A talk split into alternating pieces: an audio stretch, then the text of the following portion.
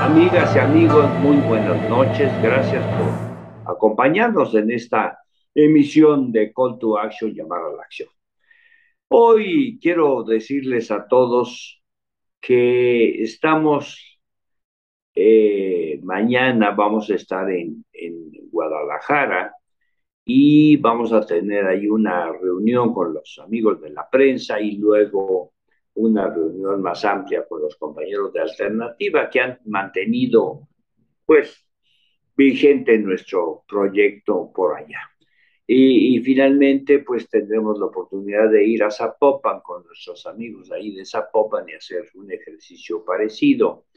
Eh, eh, la verdad es que, pues a la gente que por vocación estamos en la actividad política, vemos el deterioro de la vida política del país y de verdad yo jamás pensé que tan poco tiempo las cosas se descompusieran tanto. Yo acabo de ver algunas encuestas que me hacen favor de compartir y veo que el ánimo de participación de la gente, aún en los estados donde van a haber elecciones, pues es una, es una cuestión de lo que ya estamos viviendo en la vida real, no, no hay mayores sorpresas, que la gente de repente cambie de la noche a la mañana un, un sentimiento que ha venido pues acumulando en estos días, pues, pues yo creo que es muy difícil. Por otro lado, quiero decirles que pues no dejamos de estar metidos en escándalos, en controversias, en polémicas que hacen eh, terrible el asunto de la participación política en nuestro país.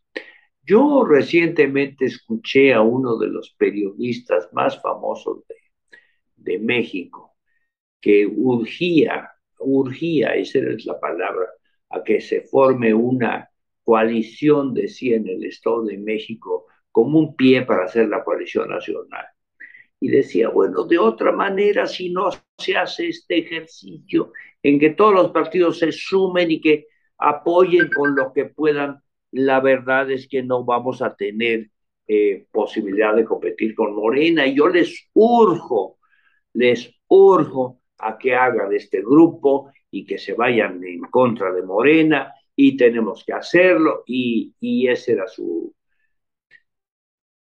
cuando uno se detiene un poquito y oye eso, la pregunta obvia es, bueno, ¿y, qué conseguimos con eso?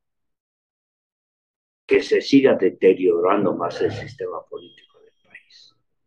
A ver, estamos en un proceso en que se anuncia una posible reforma electoral, estamos en un proceso en donde hay una confrontación entre dos bloques, eh, estamos en un momento en donde pues la crítica para los partidos opositores eh, es devastadora.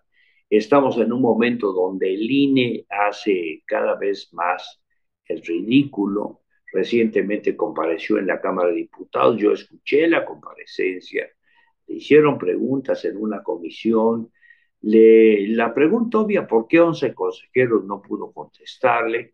Le dijeron que usted qué opina, nos vamos con un modelo que ponga más candados, más exigencias, más trabas, más barreras, o nos vamos por el otro lado a fomentar la confianza en las instituciones, que se fomente la confianza, que se premie la confianza de la gente, en lugar de estar poniendo candados y candados y candados, y que si la pre-campaña, y que si la antecampaña de la pre-campaña, que si los gastos anticipados, toda esta patraña que se ha hecho alrededor de la competencia electoral que debiera ser menos complicada.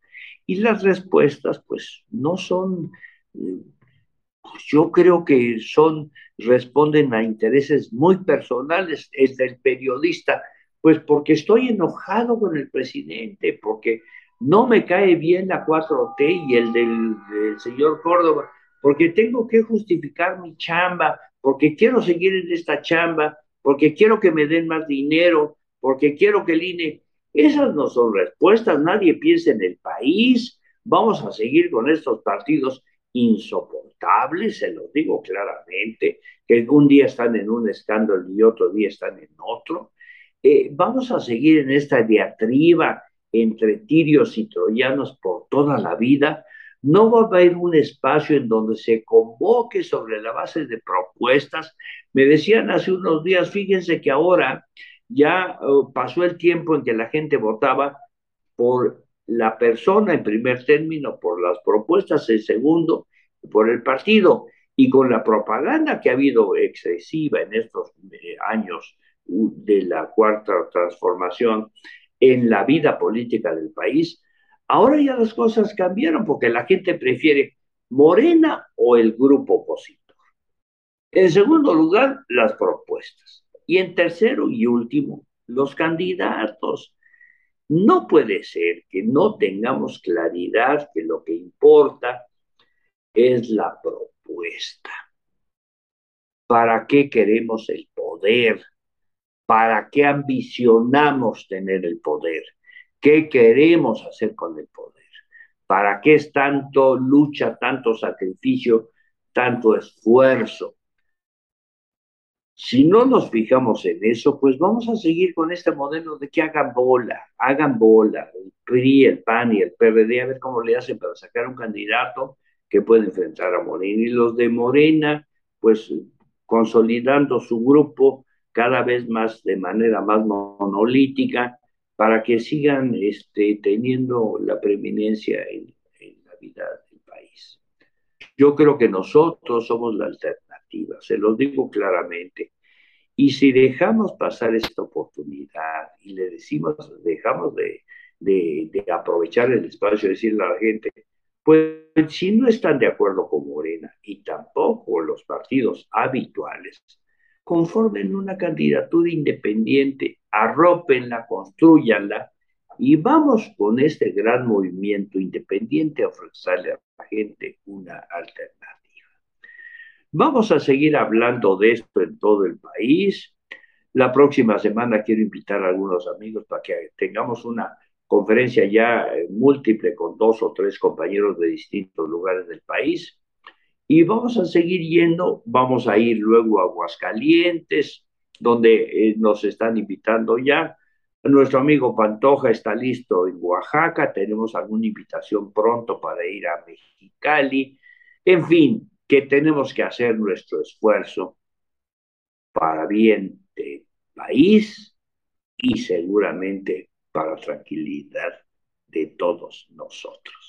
Soy César Augusto Santiago, les agradezco otra vez que nos acompañen y por favor apoyen una acción política que se revista, se rope, se magnifique por la dignidad y la honradez. Buenas noches.